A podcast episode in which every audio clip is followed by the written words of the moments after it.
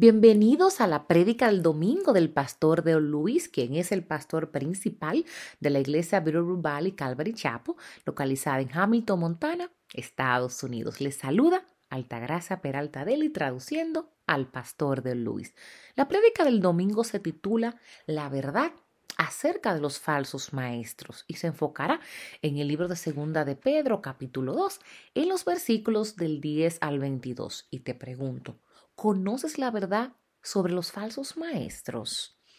Las palabras de Pedro en el capítulo 2 ilustran la verdad del juicio de Dios que Él traerá sobre los falsos maestros. El resto del capítulo es donde Pedro reafirma que los falsos maestros no han escapado de la autoridad de Dios y describe tres cosas que Dios sabe acerca de los falsos maestros. En los versículos 10 y 11 veremos la descripción de los falsos maestros. En los versículos del 12 al 17, la depravación de los falsos maestros. Y en los versículos del 18 al 22, engaño de los falsos maestros. A lo largo de esta sección es evidente que Dios ve la apostasía como mucho peor que la ignorancia como tal. Para aquellos que han probado la bondad de Dios y vislumbrado un destello de la gloria de Dios, sería mejor para ellos nunca haber tenido tal bendición que haber tenido una y luego haber dado la espalda a las puertas de la de gracia. La luz que se ignora se convierte en un relámpago y el rechazo del esplendor de la gloria de Dios se convierte en un fuego consumidor. En los versículos 10 y 11 veremos esa descripción de los falsos maestros. En segunda de Pedro, capítulo 2, en los versículos 10 y 11, Pedro da una descripción cuádruple de estos falsos maestros que nos ayudarían a identificarlos, basados en nuestras observaciones de su carácter, en lugar de esperar para identificarlos, basados en falsas esperanzas. El versículo 10a nos dice, caminar según la carne, especialmente a los que andan tras la carne con sus deseos corrompidos. La traducción griega para la palabra caminar aquí describe un viaje y habla de ordenar la vida a lo largo de este camino. El camino por el cual está regido por la vieja naturaleza pecaminosa que está dominada por los apasionados antojos de cosas que nos aprisionaron por su deseo y acabarían con nuestra destrucción si continuamos en ello. Versículos 10b despreciar la autoridad y desprecian la autoridad. La palabra griega para despreciar significa, sí, despreciar. Y la palabra autoridad es una palabra que se usa para el señorío de Jesús. Y es probablemente una referencia en segunda de Pedro, capítulo 2, versículo 1, donde se nos dice que esos falsos maestros incluso niegan al Señor que los compró. El versículo 10 nos habla pretensuosos, obstinados, atrevidos y obstinados. Pedro los describe además como carentes del miedo normal de la mayoría de las personas y en cambio están consumidos por un narcisismo autocomplaciente y arrogante. En los versículos 10 y 11 de dice no tienen miedo al mal hablar, de los dignatarios, no tiemblan cuando blasfeman de las majestades angélicas, cuando los ángeles que son mayores en fuerza y en potencia no pronuncian juicio injurioso contra ellos delante del Señor. Aquí Pedro prologa esto como una comparación entre los ángeles que son naturalmente mucho más superior en el conocimiento y el poder de los falsos maestros. Sin embargo, no parece ser de reproche contra los ángeles caídos como dice Judas en el versículo 9. El punto es que estos falsos maestros a menudo critican a otros que no estaban de acuerdo con ellos. En los versículos 12 y 17 veremos esa depravación de los falsos maestros. Por eso, segunda de Pedro capítulo 2, en los versículos 12 y 17, Pedro ahora pasa la descripción de esos falsos maestros a esa depravación quíntuple. Primero, versículo 12 bestias brutas, pero estos como animales irracionales, nacidos como criaturas de instinto, para ser capturados y destruidos, blasfemando lo que ignoran. Serán también destruidos con la destrucción de estas criaturas. Su mejor característica es que era que estaban vivos, pero como animales estaban esclavizados por sus instintos carnales que gobernaban su conducta. Eso está bien para el reino animal, ya que fueron creados por Dios para actuar de esa manera. Pero para aquellos creados para ser a su imagen y que carecen del don del razonamiento, el pensamiento y el juicio, la destrucción, pronto los sigue. Demuestran esto, como dice Pedro, al hablar mal de cosas que no entienden y de este tipo de depravación que lo lleva a su propia destrucción. El versículo 13 nos habla de manchas y defectos, sufriendo el mal como pago de su iniquidad. Cuentan por deleite andar en placeres disolutos durante el día, son manchas e inmundicia deleitándose de sus engaños mientras banquetean con vosotros.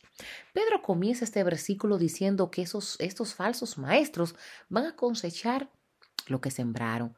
Una era que cosecharán se describe para nosotros en las palabras para quienes es un placer divertirse durante el día. Consideraron que era una mayor bendición caer en el pecado durante el día.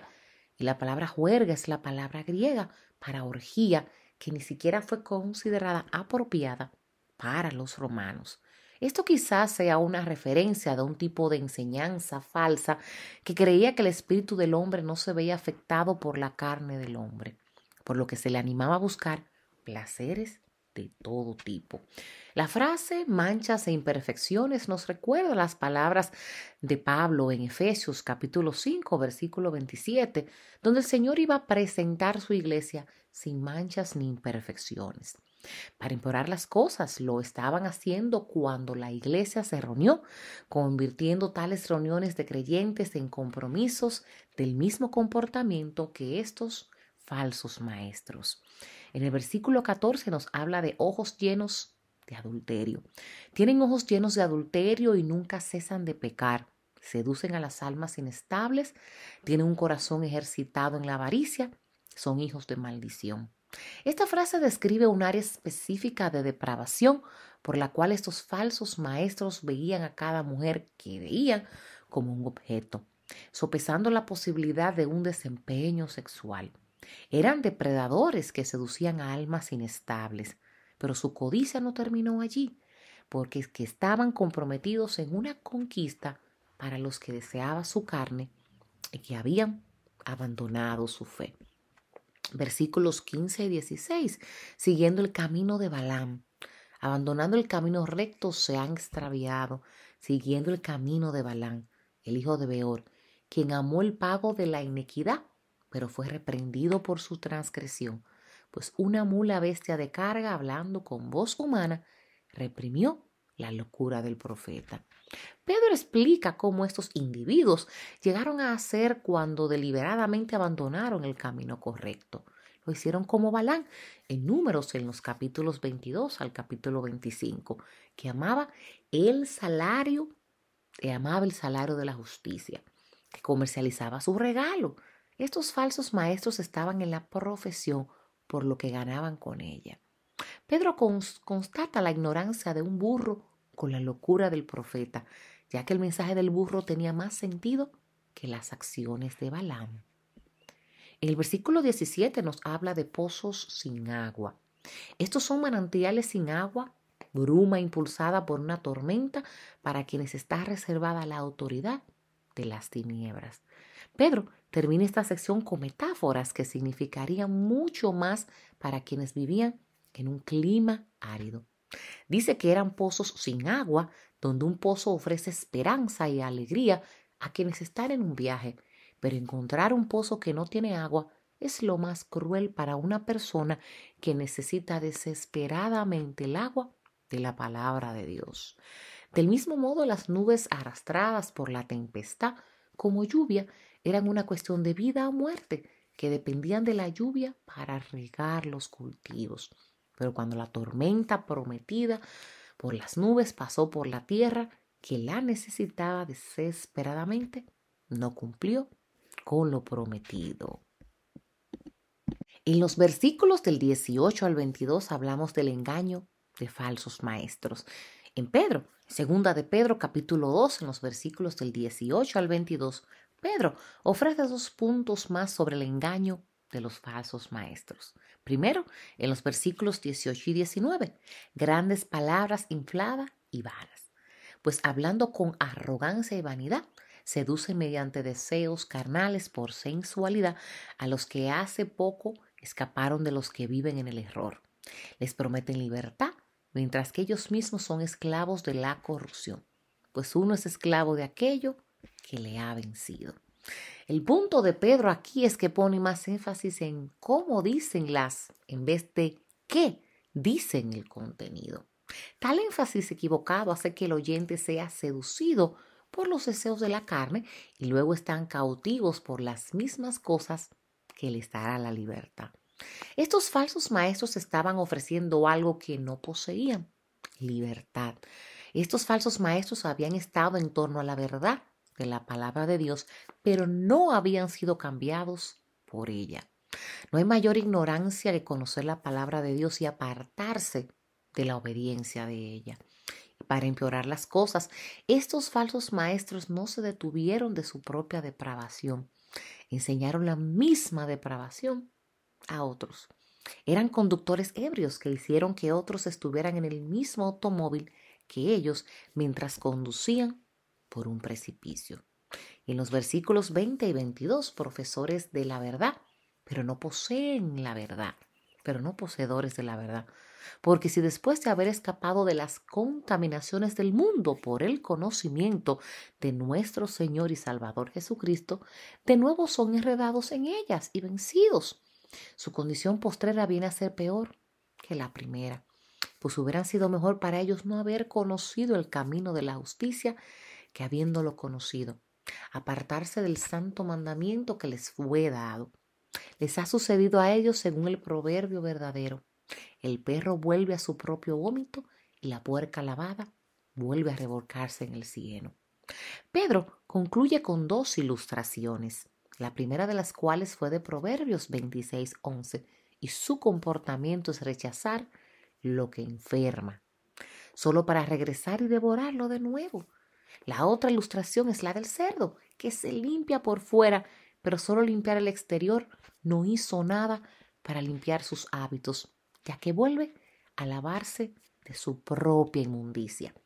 La próxima semana se inicia ya el tramo final de esta pequeña carta de Pedro cuando tomemos el capítulo 3 de Segunda de Pedro. Bendiciones. Para mayor información y recursos en español, por favor, visita nuestra página web www.bvcalvary.com en la sección Español. Si este mensaje ha sido de bendición para ti, compártelo con quien deseas que sea bendecido. Visita nuestro canal de YouTube, Valley Calvary Chapo. Y si necesitas que oremos por ti, por favor, envíanos un correo electrónico a oración bvcalvary.com y oramos para que tengas una maravillosa semana en el Señor.